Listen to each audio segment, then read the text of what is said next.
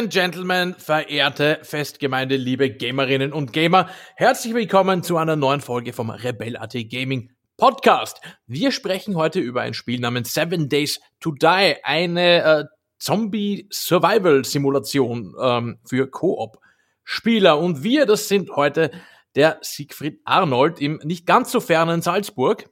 Hallo Georg. Und man mag es glauben oder auch nicht, Sigi ist heute tatsächlich wieder älter geworden. Alles Gute zum Geburtstag, Sigi. Vielen Dank, vielen Dank. Und ja, ich bin tatsächlich älter.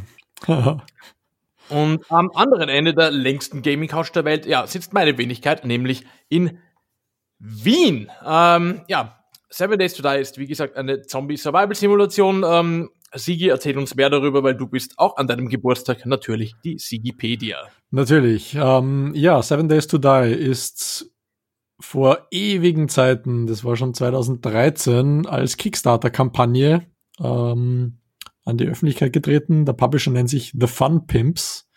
Ein eigentlich recht interessanter kreativer Name. Und das war eins der ersten Spiele, die ich überhaupt auf Kickstarter gebackt habe. Und ich schaue da seit, seit geraumer Zeit, seit vielen, vielen Jahren eben immer wieder mal rein, was sich da so tut. Ähm, rein vom Prinzip her ist es ganz, ganz grob heruntergebrochen ein Minecraft für Erwachsene. Also es ist ein ähm, Voxel-basiertes Spiel, ähm, wo das Terrain quasi aus, aus Würfeln besteht, beziehungsweise ähm, ja, anderen Polygonen, die dann aus diesen Würfeln bestehen. Also das heißt, man hat jetzt nicht so eine klotzige Landschaft wie bei Minecraft, sondern das Terrain ist ein bisschen geglättet dann. Da stehen Gebäude herum und ähm, es laufen Zombies durch die Gegend. Und äh, das Ziel dieses Spieles ist letztlich zu überleben. Also es gibt kaum eine, eine Handlung, es gibt ein minimalistisch, minimalistisches Tutorial, es ja, gibt, gibt keine Kampagne, keine Szenario, ähm, Auswahl oder ähnliches. Man kann entweder eine Random Map spielen oder eine vorgefertigte äh, Map, die nennt sich Navascane County. Und in dieser Map gibt's quasi ähm, ja die Prämisse, dass der dritte Weltkrieg stattgefunden hat, die ganze Welt ist verstrahlt und dieses eine Tal ist halt nur halbwegs bewohnbar und man überlebt halt in diesem Ding. Alleine oder auch kooperativ im Multiplayer. Ja, und dieses Spiel ist übrigens für so ziemlich alle erdenklichen Plattformen erschienen. Also das gibt's am PC für Windows, Mac OS und Linux und auch in einer, wenn auch äh, etwas abgespeckten Version für die PlayStation 4 und die Xbox One.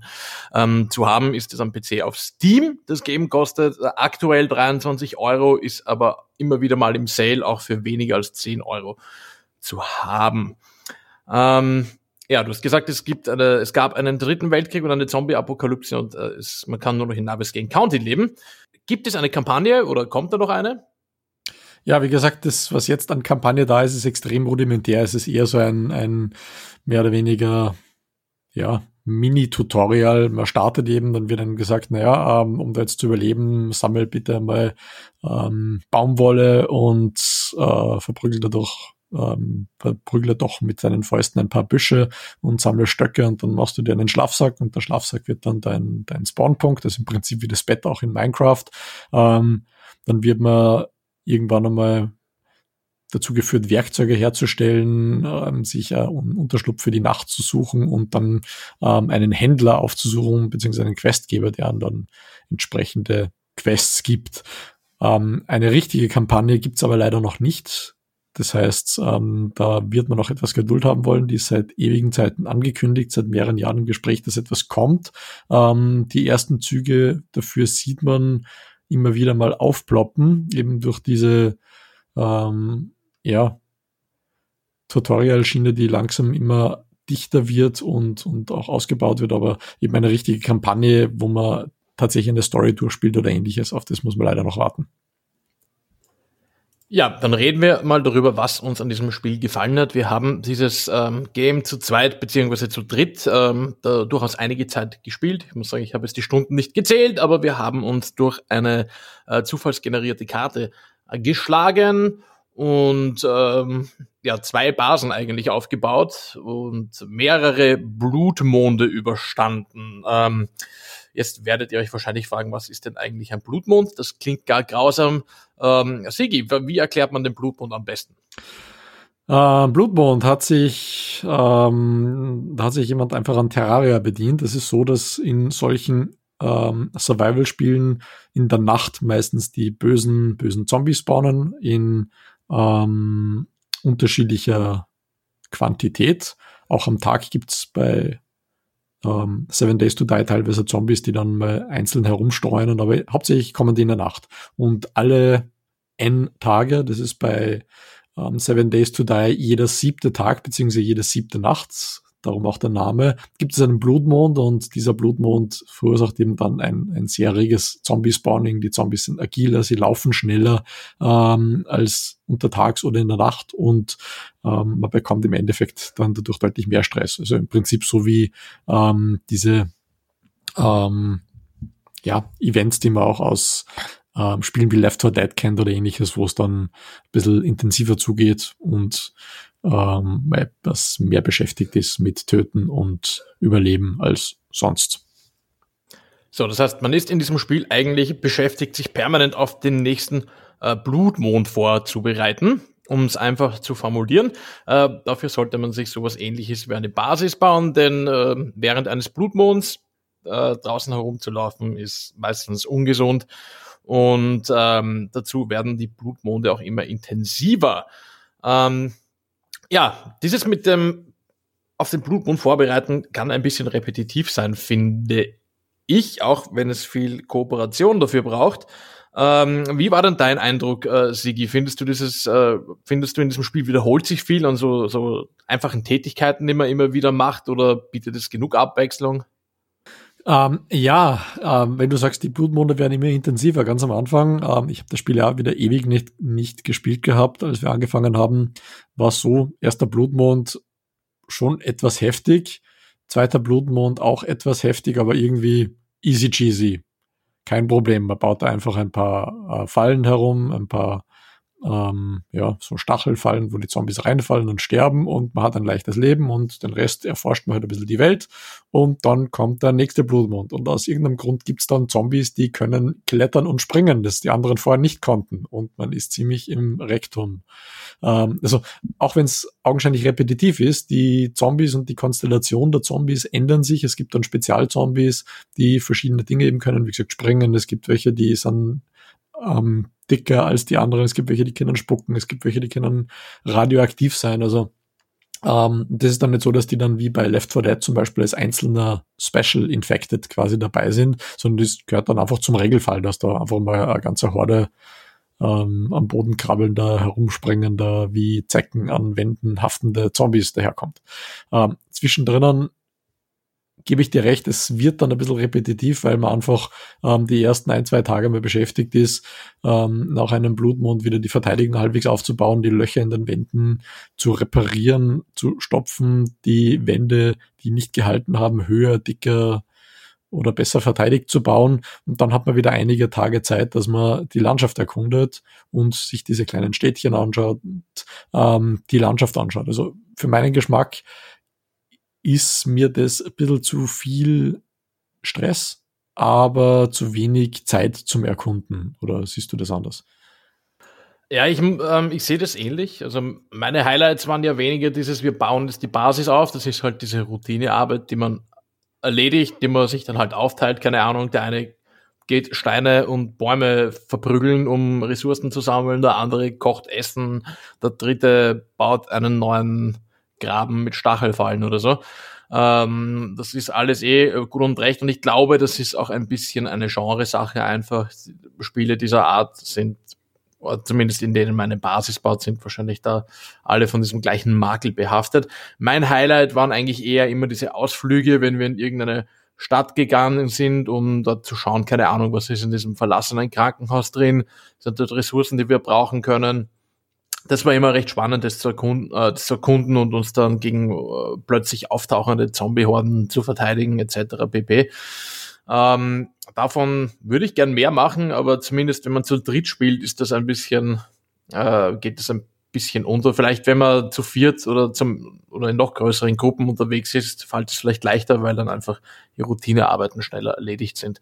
Ähm, müsste schauen natürlich, ob der Blutmond dann auch schlimmer wird, wenn, wenn mehr Leute dabei sind. Ja, wobei man hier dazu sagen muss, dass dieses ähm, Verhalten des Spiels konfigurierbar ist. Das heißt, wenn man wenige Spieler hat, man kann den Server so einstellen, dass der ähm, Schaden gegen ähm, Bäume, Steine, was auch immer man abbauen muss, durch den Spieler größer ist. Da hat man dann einen Multiplikator, den man zum Beispiel auf, auf 150 Prozent setzen kann. Dann dauert das Fällen von Bäumen zum Beispiel nicht so lang, wenn man jetzt weniger Leute hat.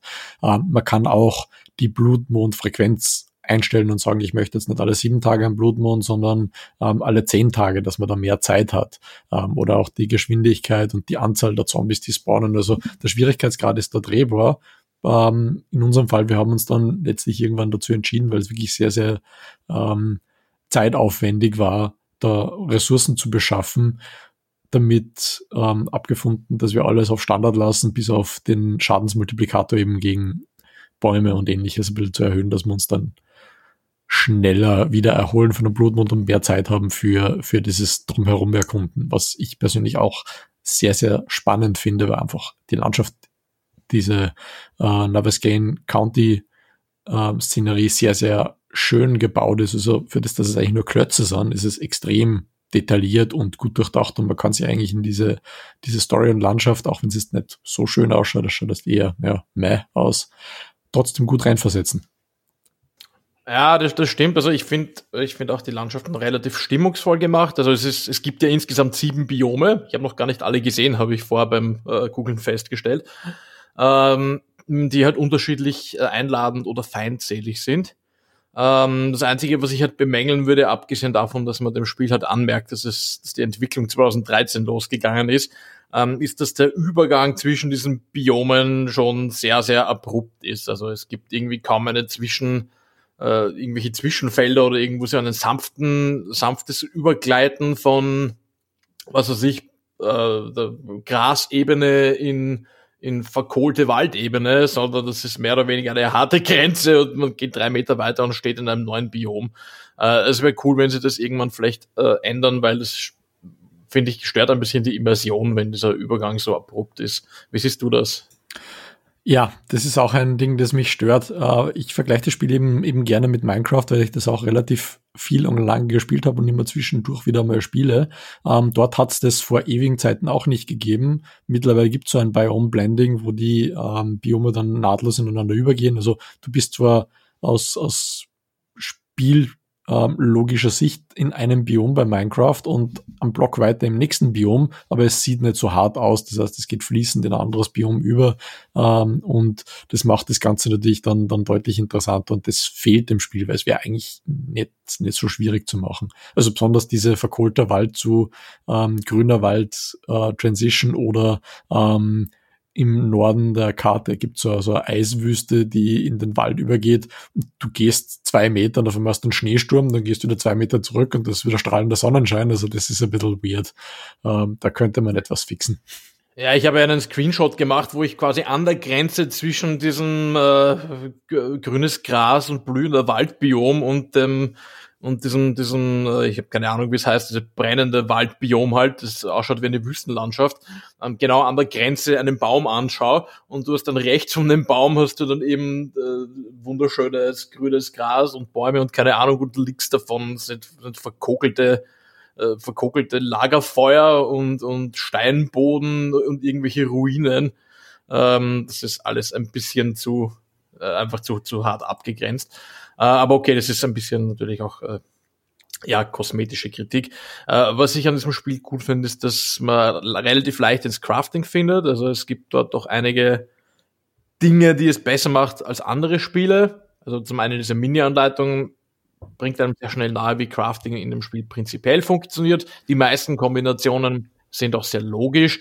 Ähm, und es gibt auch solche Sachen wie äh, Baublöcke, die man upgraden kann und nicht irgendwie dann abreißen und neue Blöcke hinmachen muss, ähm, was einem viel Arbeit erspart und was ich auch äh, ja, einfach sehr einsteigerfreundlich finde. Vor allem äh, jemand wie ich, der jetzt nicht ganz der Typ ist für so Spiele wie Minecraft oder so. Wie ist denn da äh, dein Eindruck für wie zugänglich haltest du das? Ähm, ja, ich sehe das ähnlich. Die, der Einstieg ist relativ einfach. Man hat sich bei Minecraft mittlerweile sehr stark verrannt. Minecraft ist mittlerweile so extrem komplex. Das war früher eigentlich relativ einfach. Darum verstehe ich da deine Haltung nicht, dass dir das schon so kompliziert war. Aber mittlerweile ist Minecraft so extrem übertrieben aufwendig, ähm, dass ich mit jedem Update, das rauskommt, eigentlich gar nicht mehr verstehe, was da eigentlich passiert und dann wieder ewig brauche, bis ich da reinkomme. Also diese Simplizität hat sich Seven Days to Die noch behalten. Da, das Crafting funktioniert nicht mehr über ein Crafting über ein Crafting Grid, wie es bei Minecraft auch noch ist. Ähm, es funktioniert alles über die Anzahl der Materialien, die wir haben, mit Rezepten, die man hat oder nicht hat. Das heißt, manche Sachen weiß man einfach, wie man sie machen kann. Manche Sachen kann man freischalten über ein Skill Tree, der relativ breit ist und in verschiedene Richtungen geht. Und andere Sachen kann man freischalten, indem man Bücher liest. Die kann man jetzt beim Händler kaufen, die kann man finden in verschiedenen Dingen. Ähm, zum Beispiel, wenn man, wie du schon auch gesagt hast, ein Krankenhaus erkundet, dann ähm, findet man dort natürlich verschiedene Dinge und da kann man natürlich dann zum Beispiel ein Buch finden, wie man aus ähm, Stoffresten Bandagen herstellt.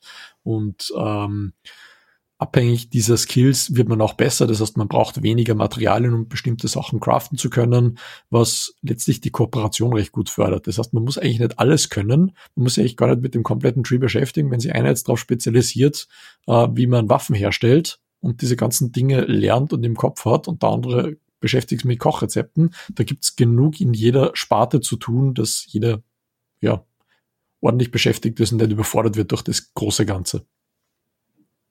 Ja, mir gefallen diese Rollenspielelemente auch. Das erinnert mich vom, vom äh, System ja fast ein wenig, äh, ah, na, wie heißt an Diablo eigentlich, wo man sich ja auch in eine sehr auf eine Schiene normal konzentriert, selbst wenn man es alleine äh, spielt, weil man sich sonst verskillt und im Endgame nicht mehr brauchbar ist. Ähm, das wichtigste Rezept im ganzen Spiel sind wahrscheinlich Antibiotika, denn es ist tatsächlich möglich, von einem Zombie gebissen und infiziert zu werden. Und wenn dann ähm, die Krankheit weit genug vorschreitet, dann ja, verliert man, weil man sich in einen Untoten transformiert. Ähm, ja, ähm, wir haben über die technischen Details teilweise schon gesprochen. Das Spiel ist nicht megamäßig schön, weil es eben auch nicht sehr neu ist. Ähm, aber ansonsten finde ich es technisch insgesamt gut gelöst. Einen Makel, den ich gern aufbringen würde, ist allerdings, dass ich die Bewegungssteuerung teilweise ein bisschen zu schwammig äh, finde. Also es ist mir nicht nur einmal passiert, dass ich versehentlich in unseren Stachelfallen gelandet bin, weil irgendwie die Sprungmechanik sich anfühlt wie ein Gummischwamm. Äh, wo siehst denn du die technischen äh, Defizite in diesem Spiel? Ah, ich erinnere mich an diese Szene, wo du in die Stachelfallen gelaufen bist und ähm, eine unserer Mitstreiterinnen hat dann gesagt, wie kann man so blöd sein und das tun und zehn Minuten später ist sie selbst drinnen gehängt. Und mir ist ähnliches passiert. Das liegt aber nicht daran, dass die Steuerung schwammig ist. Ähm, es ist ähm, so, dass das ein, ein Stamina-System integriert ist. Das heißt, wenn du ähm, läufst und hungrig bist, ähm, läufst du langsamer, du bist träger als völlig gesättigt. Genauso, wenn du durstig bist, wirst du langsamer, du springst nicht mehr so weit, nicht mehr so hoch. Und wenn du jetzt quasi so einen abrupten Wechsel von ich bin noch völlig okay zu jetzt ist die erste hungrig oder durstig Stufe aktiv, ähm, wenn du diese Grenze dich bewegst, einen Sprung durchführen wirst, dann, dann kann es durchaus sein, dass der nicht so weit geht, wie du es eigentlich hoffst und dann in einen Graben springst und stirbst oder dir zumindest große Verletzungen zuziehst. Ähm, ja, aber äh, du eben sagst, das ist ja technisches nicht mehr so auf der Höhe. Es basiert auf Unity, das heißt, die Engine wäre prinzipiell schon in der Lage, halbwegs okay zu sein. Nur ähm, die Manpower fehlt einfach, dass man das Ganze hochzüchtet. Nur ich kann dir versichern, vor einigen Jahren war das Spiel absolut ein unspielbares Stutterfest. Da musstest du einen High-End-Rechner haben, das überhaupt spielen zu können. Mittlerweile läuft es sehr, sehr gut. Es läuft auf Konsolen sehr, sehr gut. Ähm, das heißt, da wurde schon viel getan, aber leider eben haben die nicht ähm, das Budget, das Minecraft zum Beispiel hat, um dort ja alles zu tun. Das heißt, man muss halt einfach damit leben, dass es technisch ganz auf der Höhe ist. Aber ich habe da eher, eher andere Kritikpunkte, die jetzt an der Spielmechanik und nicht am, am Aussehen liegen. Ja, einen, einen hast du ja äh, schon etwas angesprochen, weil du sagst, wenn man, ähm, wenn man anfängt zu hungern oder so, ähm, dann ist man nicht mehr so schnell und so effizient auf den Beinen. Ähm, da ist dann doch ein wichtiger Punkt, ist, man muss in diesem Spiel essen und trinken, um zu überleben. Also es geht nicht nur darum, Zombies zu verhauen oder vor ihnen wegzulaufen. Und also meine Wahrnehmung und ich glaube eh auch von allen, die da mitgespielt haben, ist, dass man fressen muss wie ein verdammter Elefant, damit man äh, in diesem Spiel nicht verhungert. Also trinken geht noch, da, da kommt man relativ lange aus damit, aber das, also wenn man irgendwas macht in einem Spiel, irgendwas schaufelt, irgendwo hinläuft, irgendwas abbaut, whatever, äh, muss man irgendwie gefühlt alle fünf Minuten irgendwas, irgendwas essen und dann auch noch gleich unfassbare Mengen, was dann auch dazu führt, dass das Crafting vom Essen äh, irgendwie zu einer sehr, sehr lästigen Routineaufgabe äh, werden kann. Ähm, du warst ja quasi unser Gruppenkoch. Wie hast du das in Erinnerung? Ja, also im ähm, Im Anfangsstadium ist es so, dass man relativ wenig Rezepte kann. Das heißt, du kannst tatsächlich nur äh, Fleisch von, von Tieren nehmen, das braten. Da kannst du dann quasi so eine Art verkohltes Steak kochen oder du kannst ähm, einen Maiskolben in Wasser kochen. Ähm, das ist halt insbesondere lästig, weil du einerseits extrem viel Zeit reinstecken musst, um diese Nahrung zu produzieren und andererseits, weil der Nährwert de facto null ist. Ähm, ich, ich weiß nicht, wie die Verdauung von diesen ähm, Spielfiguren funktioniert, aber du musst, was nicht, 10, 20, 30 Maiskolben essen, um halbwegs ein Sättigungslevel erreicht zu haben, was ich irgendwie sehr, sehr weird finde. Ähm, und manche Nahrungsmittel, die geben extrem viel ähm, für den den Einsatz, den man da reinsteckt. Ich habe vorher schon angesprochen, dass man eben sich hochskillen kann. Das heißt, wenn man dann äh, sein Kochlevel weiter steigert, kann man mehr Rezepte kochen. Äh, man kann auch mit weniger Zutaten Essen produzieren. Das heißt, man muss nicht so viel sammeln, was insbesondere für Fleisch interessant ist, weil ähm, Fleisch nur durch Jagen ähm, erbeutbar ist und auch das erfordert Skills. Wenn man jetzt ein Tier ausweidet, wenn man hochgeskillt ist, kriegt man mehr Fleisch aus demselben Tier raus. Ähm, das heißt, wenn man dann einmal an dem Level ist, dass man halbwegs geskillt ist, ist es nicht mehr so schlimm, aber am Anfang ist es einfach brutal. Du kannst eigentlich den halben Tag lang nur Essen zubereiten, dass die anderen beiden, die einen Graben um die Basis schaufeln, auch nur halbwegs ernährt sind. Und das ist, ja, also das erfordert eigentlich dringend Tweaking. Du kannst, ja, man kann sich auch am, man kann sich auch am Stück irgendwie zehn so Maisbrote reinstellen und zehn Minuten später, wenn man ein bisschen herumgräbt, kann man, kann man gleich wieder was essen. Ja, ich habe astrein einen, einen halben Maisacker abgeerntet.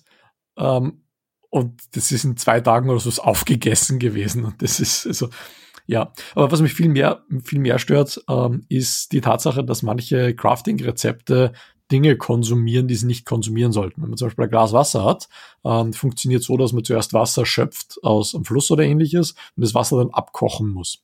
Ähm, wenn man das Wasser abkocht, wird einfach aus einem Trinkglas voller dreckigem Wasser ein Trinkglas voller gutem Wasser. Wenn man das Wasser dann trinkt, ist das Glas leer im Inventar und man kann den Prozess wiederholen. Ähm, es gibt aber Rezepte, die benötigen Wasser, und aus irgendeinem Grund ist das Glas nachher weg. Das verschwindet dann einfach. Was dann dazu führt, dass wir relativ lange gebraucht haben, bis wir eine Quelle für Trinkgläser gefunden haben, weil Sand ähm, teilweise relativ schwierig aufzutreiben ist, wenn man jetzt in einem Biom ist, wo es keinen Sand gibt oder nicht unmittelbaren Fluss.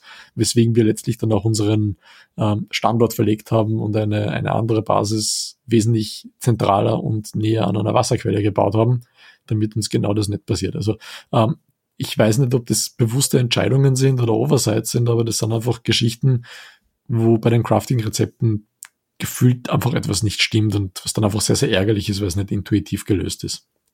Eine Kleinigkeit auf technischer Ebene, die man auch noch anmerken sollte, ist, die Wegfindung der Zombies. Die sind normalerweise recht dumm, wenn man ihnen auf freiem Felde außerhalb der Basis begegnet. Dann laufen sie einem halt ziemlich geradlinig nach und wollen einen töten. Ähm, beim Blutmond allerdings, oder immer wenn so ein Zombie in die Basis will, dann äh, entwickeln die aber auf einmal außergewöhnliche architektonische äh, Intelligenz und wissen, warum auch immer, immer ganz genau, wo die Schwachstelle ist, wo die kleinste Mauer ist, zu der sie hin müssen oder die dünnste Mauer, die man am leichtesten einreißen kann. Das finde ich ein, ein, wenig unlogisch. Ich meine, vielleicht ist das auch eine, eine, eine Art Balancing, weil wenn es nicht so wäre, dann würden die vielleicht alle sehr gleichmäßig zur Basis strömen und allesamt in den Fallen krepieren und so hat man dann zumindest was zu tun, wenn sie an der Schwachstelle durchbrechen und plötzlich irgendwie im Vorhof der Basis stehen. Äh, aber so wirklich nachvollziehbar finde ich das ja nicht.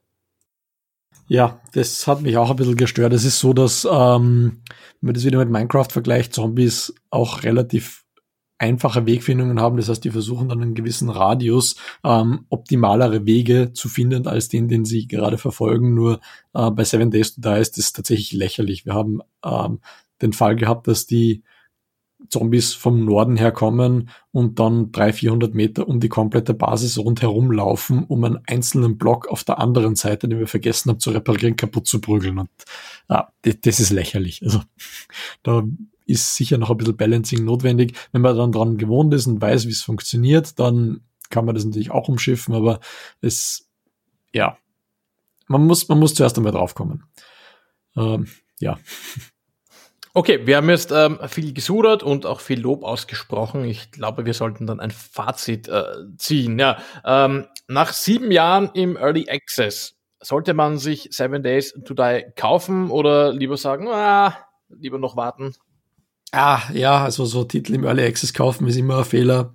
Ähm, wie der Herr Tom Schaffer gesagt hat, ja, Early Access, das ist immer noch nicht fertig, kaufe sicher nicht und scheiße sieht's auch aus. Äh, mit der Argumentation hätte wohl niemand Minecraft spielen dürfen. Das war auch ewig lang in, in Beta und nie offiziell released und ähm, das davon darf man sich einfach nicht abschrecken lassen. Das ist ein aktiv entwickeltes Spiel, ob das jetzt Beta, Alpha, Early Access oder sonst irgendwas ist, ist in einem absolut spielbaren Zustand. Ähm, es macht Spaß, es ist kurzweilig, alleine eher weniger, aber wenn man das kooperativ mit zwei, drei Leuten spielt, ähm, dann ist es einfach kurzweilig, man, man arbeitet quasi zusammen und überlebt. Was, was will man mehr? Es ist Tower Defense ähm, gemischt mit ähm, Ego-Shooter, mit Survival, da ist für jeden ein bisschen was dabei. Ja, ich kann mich dem im weitesten Sinne nur anschließen. Ähm, es ist definitiv lustig, auch für Leute, die jetzt nicht so viel Erfahrung haben mit, so, mit solchen Survival-Titeln. Allerdings eben nur in der Gruppe als Einzelspielererfahrung ist es eher so, meh. Das wird sich vielleicht ändern, wenn es einmal eine Kampagne gibt, aber bis dahin wird noch viel Wasser die Donau äh, runterfließen. Ähm, aber ja, wer sowas mag, sollte spätestens, äh, kann sich dieses Spiel spätestens äh, dann überlegen, wenn es irgendwie für acht Euro im, im Steam Sale zu haben ist. Damit sind wir am Ende dieser Folge und ich darf gleich ankündigen, ähm, unsere nächste Folge gibt es nicht erst in zwei Wochen, sondern schon in einer Woche, denn dann feiert Rebell.at seinen stolzen 17. Geburtstag. Also seid dann auch wieder dabei.